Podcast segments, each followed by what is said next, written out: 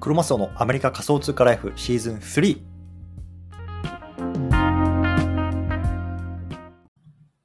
皆さんおはようございます。アメリカ西海岸在住のクロマスオです。今日は1月の14日土曜日ですね。皆さんいかがお過ごしでしょうか？今日も早速聞かけアメリカ仮想通貨ライフ始めていきたいと思います。よろしくお願いいたします。さて、今日なんですけども、今日 Day6 ですね。NFT×Twitter 運用の書き方編というところでね、今日始めていきたいなと思います。で、まあ、今日ね、ちょっと、まあ、最初雑談がてら話していきたいなと思うんですけども、実はね、えっと、今、えっと、アメリカ時間の金曜日なんですけども、今日ね、今週月曜から木曜まで出張だったんですよね。で、昨日はもうね、深夜の便で帰ってきたので、大体もう家に着いたのが朝1時ぐらいでそこから寝たので、まあ2時ぐらいかな、朝寝て、寝たので、ちょっとね、毎日のスペースちょっとできなかったんですけれども、本当はね、こう毎日のスペースでこう皆さんとコミュニケーションを取りながら、このね、まあ、メルマガの内容っていうのを話していきたいなと思ったんです。今日はね、あの楽しみにしてくださった方、すみません。今日ちょっとさすがにね、睡眠時間を大切にしようというところで、ちょっとスキップさせてもらいましたので、ポッドキャストにね、まあ、取るという形で、この Day6、ね、どんな風にこのツイートを書いていくのか、そのあたりのね、講義っていうのを取っていきたいなと思いますので、よろしくお願いいたします。はい、じゃあね、今日ね、あの、このメインどころになってるんですけども、内容ですね、少し話していきたいなと思います。まず、バーっといっちゃいますね。1つ目、ね、型を決める。2つ目、欲望を駆り立てる。3つ目、箇条書き。えー、っと、4つ目、1文目に全てをかける。1ツイート目にやってはいけないこと。ね、次、2ツイート目で目次を入れる。3つ目、えー、次、えー、っと、NFT を知らない人に解説するイメージ。次、翻訳するな、意訳しろ。次ね、自分の意見は最後。そして次、えー、参照元は最後。そして最後ね、ハイプフリーで予約投稿と。ね、まあ、ちょっとこういう長い長いトピックで今日やっていきたいなと思いますのでね、興味がある方は聞いてみてください。はい、じゃあまず1つ目、型を決めるですね。これ非常に大事だと思ってます。うんね、あのまず自分のね、しっくりするね、ツイートの型、まあ、いわゆる連続ツイートの型ですね、これをね、しっかり作った方がいいかなと僕は思ってます。んでね、あとはね、その作った型にこう文章を入れて発信するだけというようなところで、結構ね、これ、あのいわゆる時短になるんですよね。うん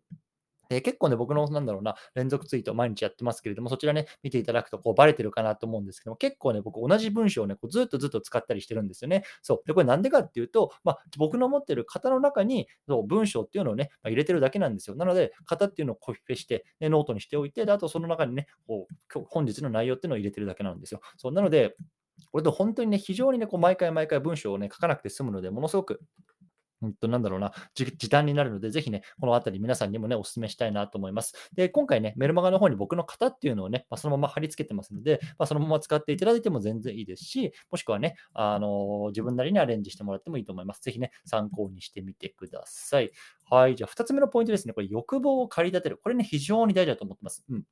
ね、その僕の、ね、記事、ね、皆さんのこのツイートを読むことでよって、読んでくれてる人のこう本能的な欲望っていうのを、ね、駆り立てる。これっていうのは、ね、非常に大事になってます。ね、で僕は具体的にはやっぱり NFT とか、まあ、仮想通貨っていうようなところの発信をしているので、どっちかっていうとね、このお金ですよね。お金が欲しいな、もっとね、なんだろうな、豊かになりたいな、そんなね、まあ、人間のこの本能的な欲求とかっていうところをね、こう少しくすぐるような発信っていうのをするようにね、心がけてます。うん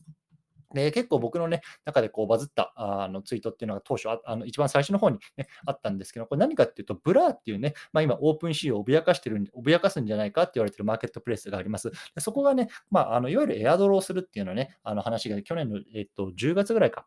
に第1弾があったんですよ。で、そこのね、やり方っていうのをこうきちんと、なんだろうな、日本語で解説してあげたことによって、ものすごく跳ねたんですよね。そう。で、これの意図っていうのは何なのかっていうと、ね、あの読者さんがこの連続ツイートを読むと、ね、連続ツイートを読んでることをやってみたら、そのエアドロがもらえると。ね、エアドロがもらえるってことはね、まあ、ちょびっとだけね、なんだろうな、自分のお小遣いが増えるとか、まあ、そんな風なところの訴求をすると、やっぱそれによって、あ、このツイート読んだら、読んだら有益だなとかっていうところでこう拡散されたというようなところで、大体今これが140ぐらいかな、ツイート、リツイートされてたんですけれども、まあ、これによってね、結構なんだろうな、僕の伸びツイートっていうのもね、こう伸びたっていうような背景があったので、その人間の欲望ですよね。いわゆるね、こうハームの法則なんて言われますよね。H は確かヘルスかな、健康。で、ちょっと僕もあんまり覚えてないんですけど、健康とかさ、お金とか恋愛とかね、ねリレーションシップ、いわゆる関係、ね、人間関係とか、まあ、そういうようなところ、ね、あのやっぱり結構そういうようなところの欲望っていうのをこうくすぐるような発信を、まあ、合わせてつないであげるとね、いいのかなと思いますね。ハームの法則ってね、調べると出てくると思いますので、ぜひね、見てみてください。はい。だからね、まあ、そういったね、そのブラの、あの、なんだろうな、事例から見て言うと、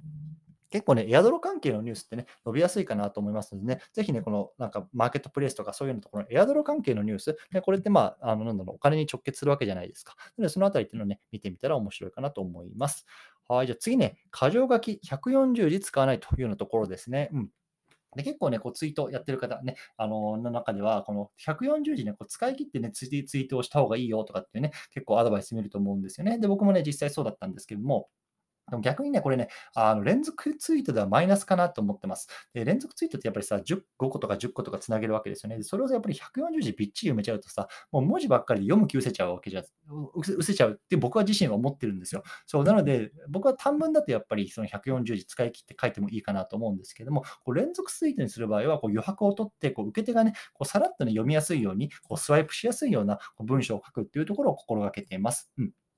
はい。そして次ですね、1文目に全てをかけろということで、まあこれね、何何でも言われると思うんですけど、とにかくね、1文目をフックにする。で、あ、この文章なんか読みたいな、楽しそうだな、そんな風にね、読んでもらえる文章っていうのが非常に大事かなと思ってます。うん。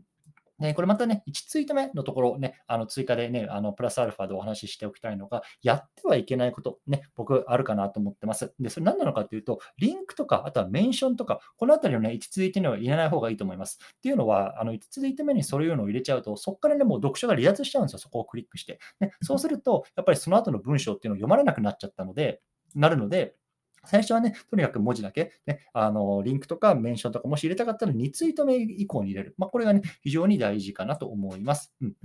はい。で、次ね、えっと、2ツイート目で目次を入れる。これも、ね、結構大事かなと思っていて、で目次入れる派の人と入れない人派の人ないると思うんですけど、僕はね、入れる派ですね。でなんでかっていうと、やっぱ読者を迷わせないっていうのがね、非常に大事かなと思ってます。うん。なので、まあ、このあたりね、まあ、僕は大事かなと思ってますので、もしね、あの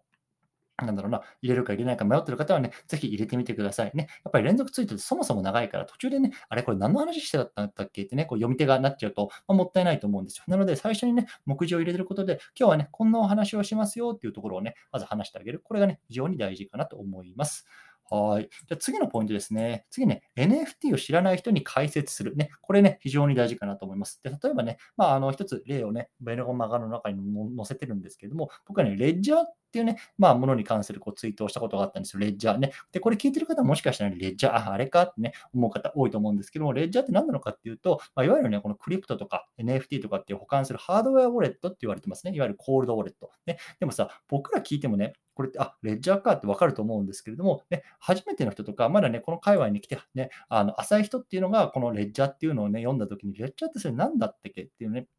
そう思っちゃうこととかあると思うんですよ。なので、このね、当然ね、あなたは知っているでしょうっていうね、まあ、我々のこの、なんだろうな、書き手の思い込みっていうのはね、結構危ないなと思ってるんですね。ねなので、一番最初、冒頭の方でね、そういう単語の意味であるとか、そもそもの背景だとかね、そもそも何々とはとかね、そもそもこれってどういうことなんですかみたいなところの解説をね、簡単に上げると、その後のね、連続ツイートっていうので、ぐっと読まれやすくなります。なので、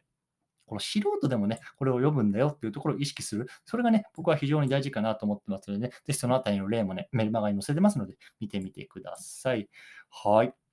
次のポイント、翻訳するなら意訳するということで、まあ、これ結構当たり前なんですけども、ねえっと、デインなんだっけ、3だか4だかでね、この DeepL、ね、とか、まあ、Google 翻訳とかっていうところをね、こう準備しましょうっていう話したと思うんですけども、まあ、DeepL とかで内容した、ね、ものをね、そのままコピペしたとしてもね、それ伸びない伸びないですよ。やっぱりね、あのなかなかこんな日本語としてもね、あれちょっとおかしくないかなとか、ちょっと硬いなっていうところあると思うので、そこはね、やっぱりこう人間の言葉にこう自分の言葉に置き換えて、まあ、意訳するって僕は言ってますけれども、そうやってやってもやってあげること、これね、非常に大事事だなと思います。はい。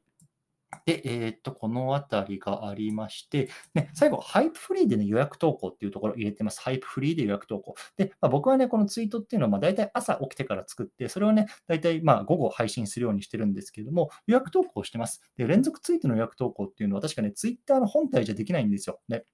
えっと、アプリならできるかな？アプリで、今、どうだろう、ツイッターブルーに課金してればできるのか、ちょっとそのあたりわからないですけども、とにかくね、パソコンじゃできないんですよね。そう。なので、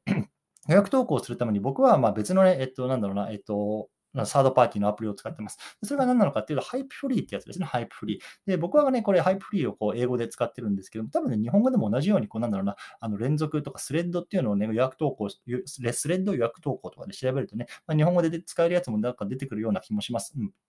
ただ僕が Hypefury は使っていて、ま、ただこれ英語になっているので、もしね、あのなんか分かりにくいなっていう方いたら、ぜひね、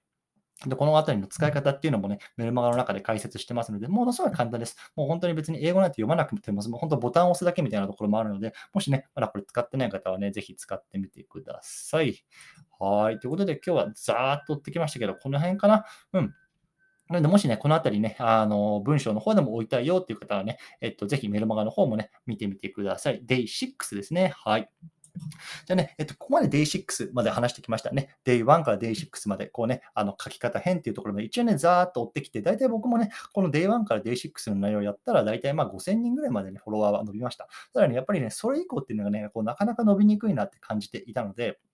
その最後ね、まあ、もう一押し、どんなところをね、まあ、気をつけているかとか、tips とか、まあ、そういうようなところはね、えっと、Day7 のところで一応有料、一応というか、まあ、有料でやらせてもらってます。うん。でこれはね、一応99ドル相当というところで、99USDC というクリプト決済のみを受け付けるようにしているので、まあ、そのあたりね、まあ、もしね、さらに興味があるよという方は、Day7 ね、また明日配信しますので、こちらの方読んでいただければね、詳細わかると思います。ね、ぜひ興味がある方は見てみてください。というところでね、今日この辺りにしたいなと思います。どうもありがとうございました。